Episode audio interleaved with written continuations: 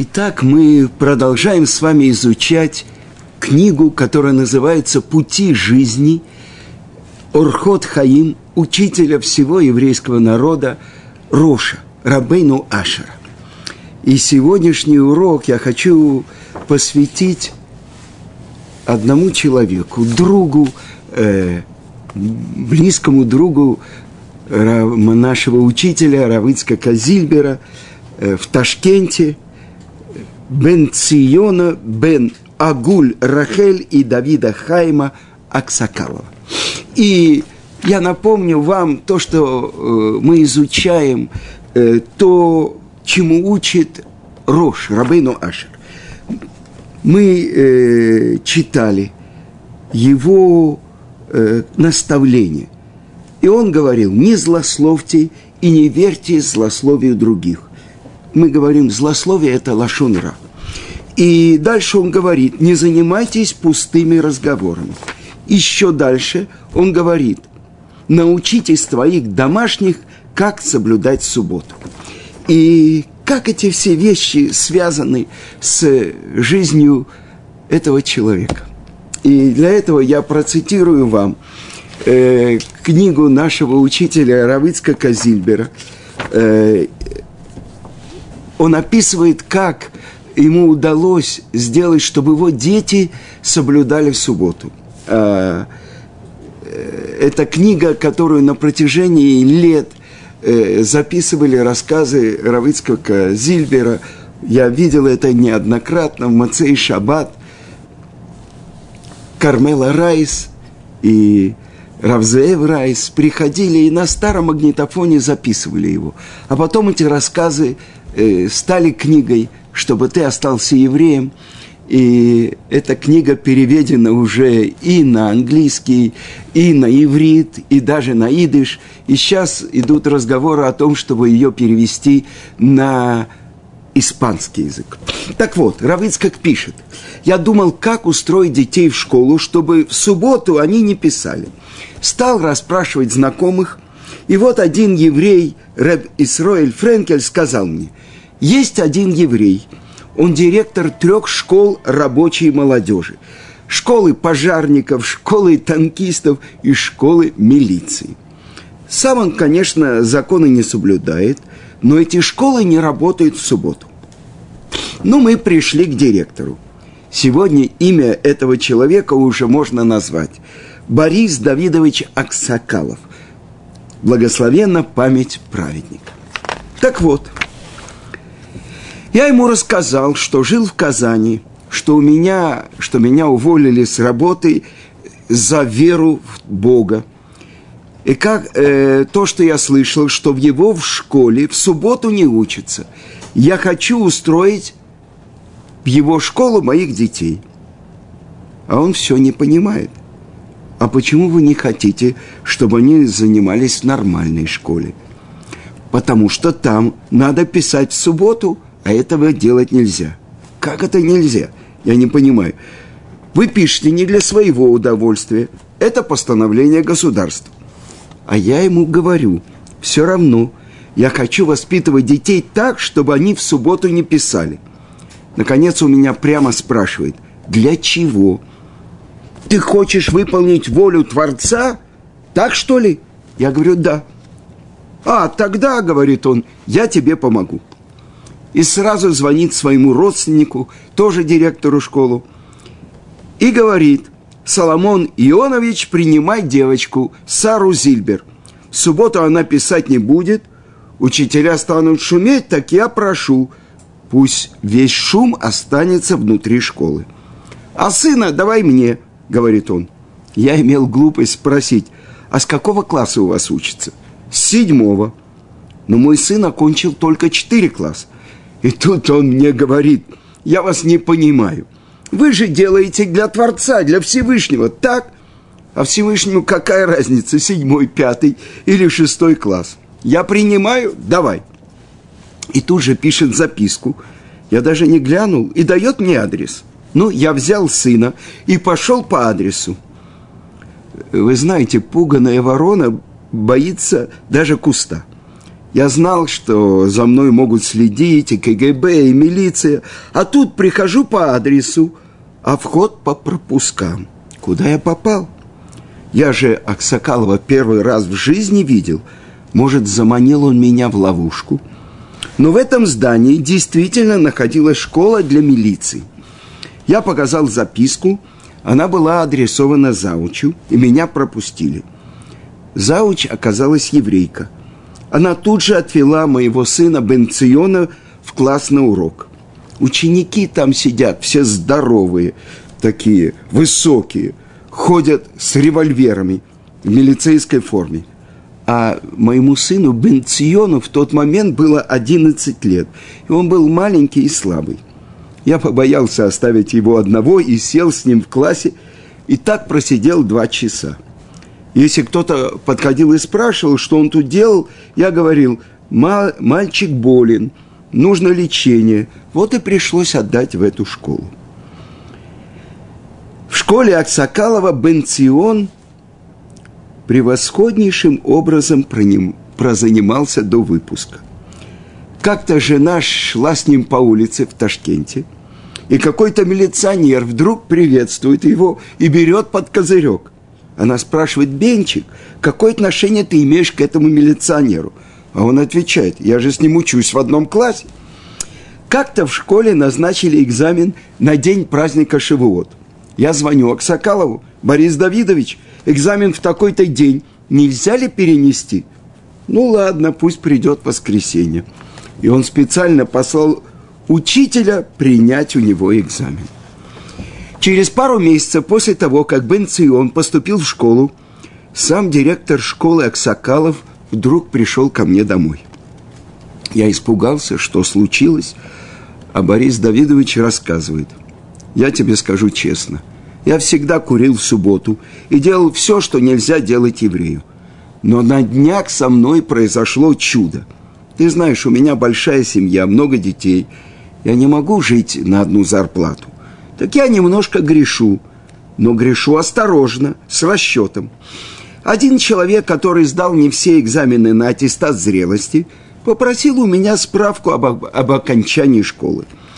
Я за деньги выдал ему эту справку, а в журнале проставил оценки и по тем предметам, которые он вообще не сдавал. Ну, подделал запись. Было это давно. Тот человек кончил институт, стал инженером, работал, женился – и вдруг он развелся. А жена в отместку заявила на него куда следует, написала, что он мошенник, что у него и аттестат, и диплом фальшивые. Ну, школу прислали комиссию проверять заявление. Комиссия потребовала школьный журнал. Открыли, стали каждый лист рассматривать с обоих сторон. Дошли до листа с подделкой – но тут меня чуть инфаркт не хватил. Не заметить ее нельзя. Вдруг кто-то из них, из комиссии, предлагает, проверим теперь с другой стороны, с конца.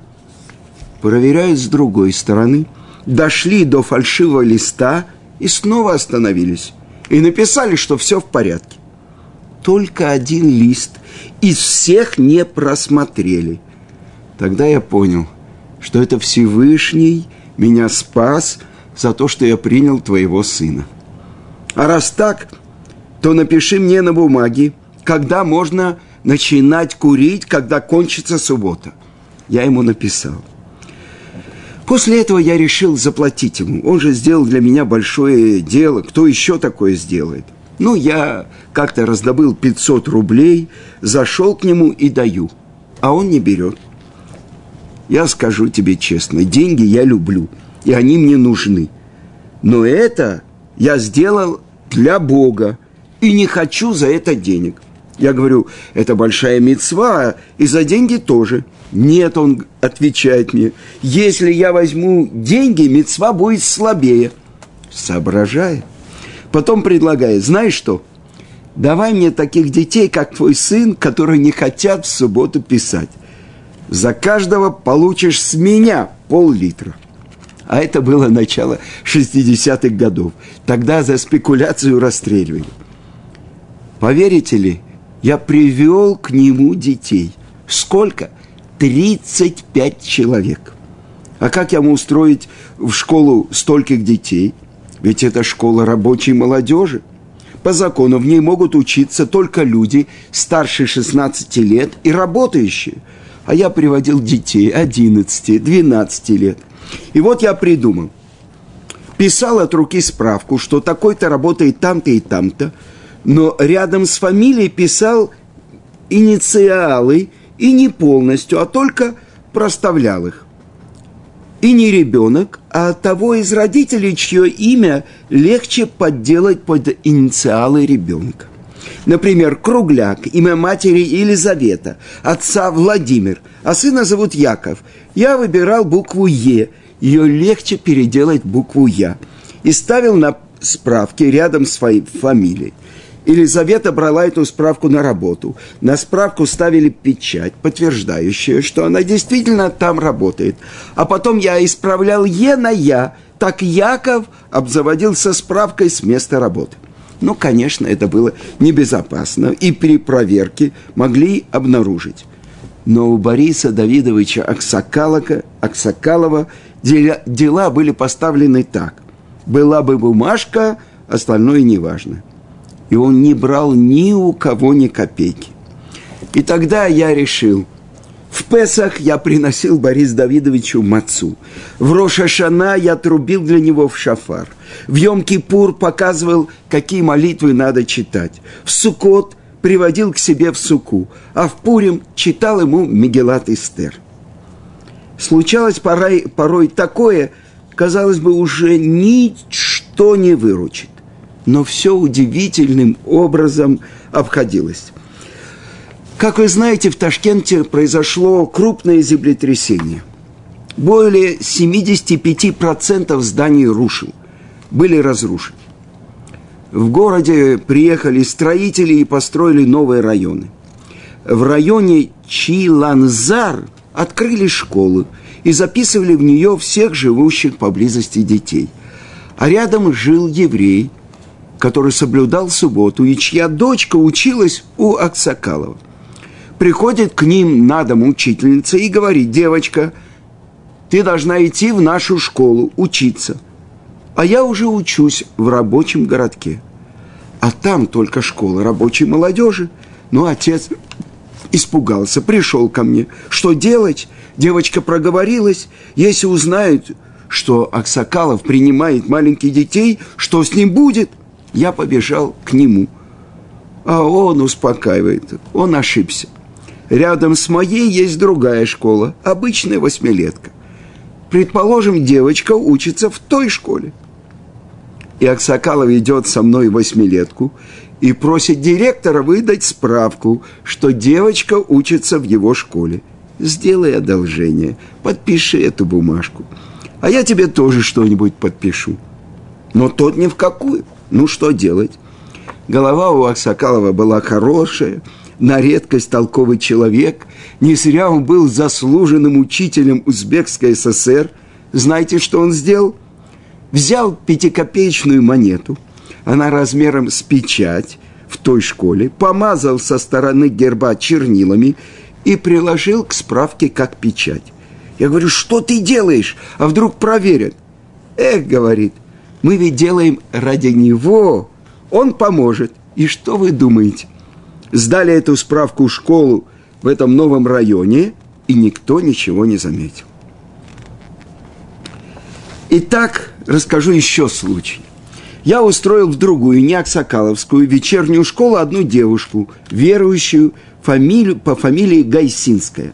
Она работала в банке, в субботу старалась не работать, но если все-таки приходилось, то не писала. Мало таких. А директор банка, тоже еврей, заметил, что она не пишет в субботу. Он вызвал ее и говорит, почему ты не пишешь? Девочка сказала ему правду. Суббота. Ах, суббота? Так я тебя заставлю, будешь писать в субботу. Она э, подала заявление об уходе, чтобы уволиться, а он не увольняет. Тогда нельзя было увольняться без разрешения. Если человек не приходил на работу, могли посадить. Ну что делать? Я поспешил к Борису Давидовичу. Прихожу к нему домой. Дело было 30 августа, за день до начала учебного года. Я пришел к нему в 8 утра, слышу, из его комнаты доносится «Шема Исраэль». Вот так по слогам он читает, буквально полчаса проходит у него, пока он прочтет три отрывка Шма Исраэль, а потом еще молится своими словами. Между прочим, я заметил, что он стал полностью верующим, и кошерное мясо покупает, и жена ходит в микву. Когда я ему все рассказал, он говорит, ну что ж, попробую, пойду к этому директору банка. Я спрашиваю, вы знакомы? Он говорит, нет, не знакомы. Как же вы пойдете? Это опасно. Ничего, Бог поможет. Тут за ним приехал зауч его школы. Они собирались к 9 часам на учительское собрание. Мы немедленно отправились в банк. Директор, зауч и я. Была уже половина десятого. Зауч ждет в машине. Педсовет накануне учебного года. Не шутка. Я жду на улице. Так вот, учитесь, как надо поступать. Аксакалов вошел в банк без пяти девять утра. Девять тридцать, десять, одиннадцать, его нет. Я подумал, может быть, это директор банка уже позвонил в КГБ, и теперь его там арестовали и не выпускают. Вышел Аксакалов без четверти двенадцать и говорит мне, благословен Всевышний, я его уломал. Брыкался так и сяк – но я его убедил, он подписал приказ об увольнении. А собрание в школе состоялось вместо девяти в двенадцать. Вы спросите, чему тут учиться? А вот чему. Как спасать людей, не считаясь со всеми своими собственными делами. Дела могут подождать. В школе, в конце концов, можно и что-то объяснить, а тут пропадает человек. Спасти человека – это первая необходимость. Надо. Вот он и спас. Какой ненормальный пойдет хлопотать за незнакомого ему человека, да еще по такому рискованному делу. А он пошел. Много ли найдется таких дураков, как Аксакалов? 35 детей учились у него по фальшивым справкам. Он же рисковал – у него была большая семья, и все ради мецвы. И ни копейки ни у кого не брал. А теперь я вам расскажу. У Аксакалова, когда мы познакомились, было восемь детей. Восемь дочерей. Все девочки. А потом пошли сыновья. Помню, как Борис Давидович прибежал ко мне ночью, стучил, постучал, разбудил – и объявил радостную новость. У него родился сын. Вся его семья стали верующими. А после смерти семья, часть его детей переехали в Израиль, а часть в Америку. И вот э, один из его детей, который оказался в израильской армии, под влиянием окружающих перестал надевать тфилин. Это было уже после смерти – Борис Давидович. И я молился. Творец мира, Творец мира, Рибоношель Улам. Его отец столько сделал для субботы, помогал другим евреям, рисковал с собой. Неужели ты не поможешь его детям идти по путям Торы? Три раза подряд незадолго до рассвета. То есть время, когда уже можно надевать филин. Покойный отец приходил сыну во сне. Тот испугался. Отец так просто не явится во сне. И стал надевать филин. И с тех пор ведет себя очень достойно. Религиозный еврей – его дети издали в память о нем молитвенник с его портретом. А недавно перевезли останки Бориса Давидовича Аксакалова в Иерусалим. На похороны съехались все его дети, даже из Америки. много говорили о нем, и я тоже рассказывал. На его Йорцайт я всегда приезжаю к, семье, к его семье.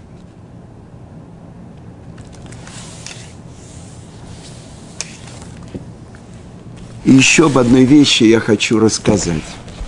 Дело в том, что это мне рассказала уже дочка Равицкака, Рабанит Хава Куперман.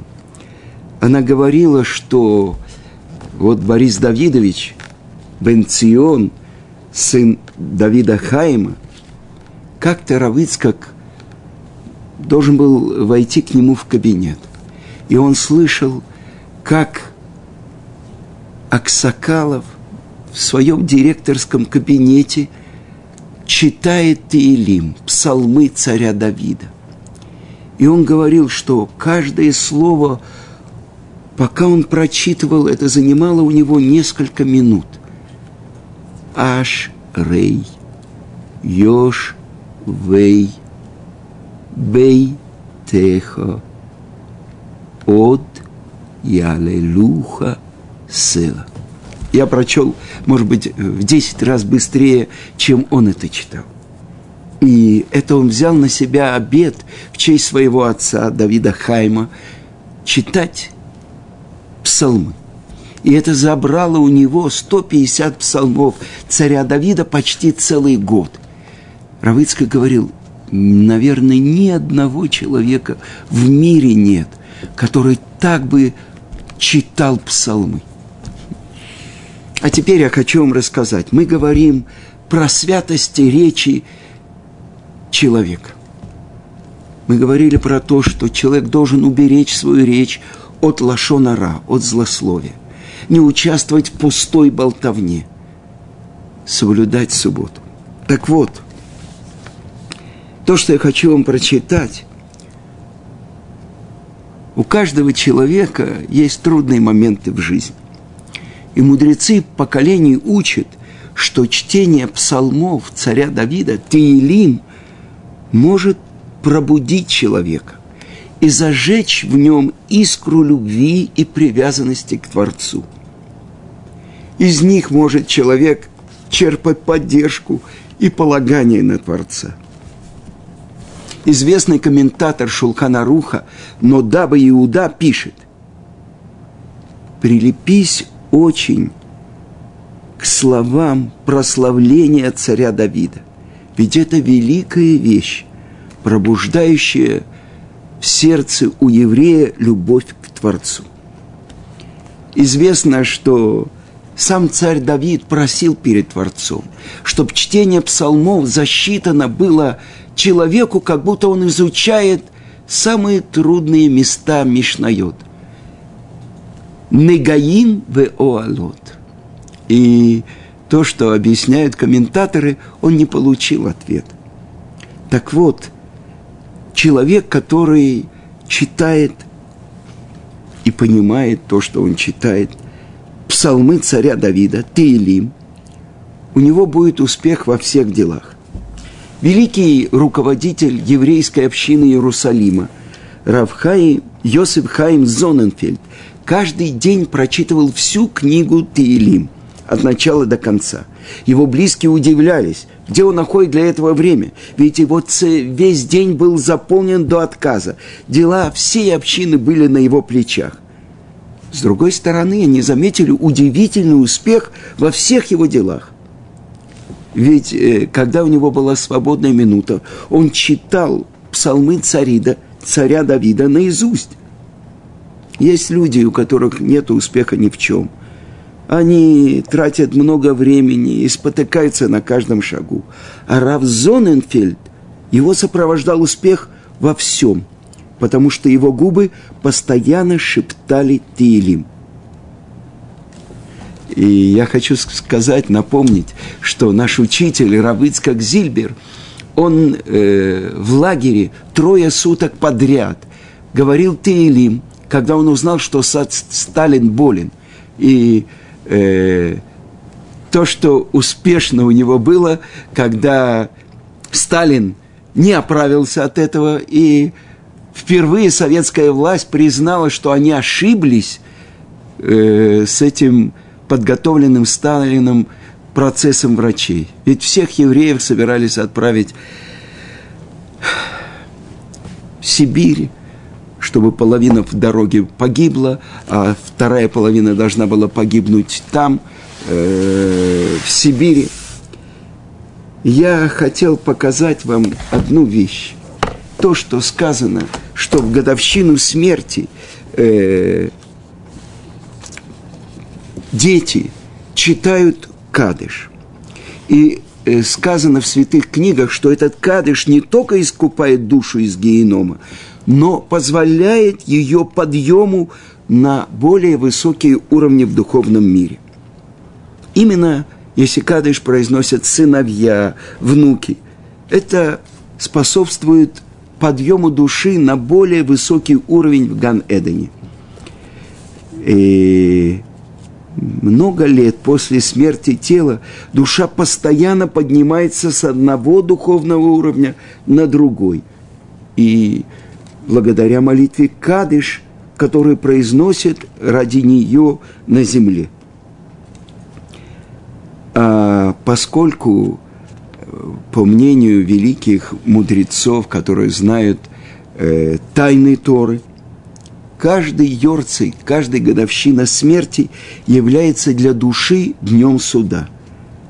И особенно важно произнести кадыш в этот день. Ведь в годовщину смерти душа предстает на суде. Прежде всего за те последствия, которые оставило ее пребывание на земле. Поэтому и молитва, и заповеди, которые совершают для подъема этой души сыновья, внуки, родственники, искупают ее грехи и добавляют заслуг. Особенно важно, что в эти дни потомки, дети, сыновья, дочери, внуки сделали чуву, раскаялись. Благодаря их духовному подъему душа, в память о которой они совершают заповеди, удостоится высочайшего подъема в мире посмертного воздаяния. И то, что я хотел бы сказать, чтобы память Бен Циона, Бен Агуль Рахель и Давида Хайма Аксакалова поднялась на более высокий уровень. Немногие люди, люди могут сказать, что они были друзьями Рав. Мы, ученики, нам в жизни выпала великая радость и счастье встретить учителя. И один из таких учеников, который стал полным Бальчува, это Бенцион Аксакалов. И чтобы это было подъемом для его души. Ведь этого человека – рассказывая дома своим детям, прославлял Рав Ицкак, наш учитель, чтобы память о праведнике была благословена.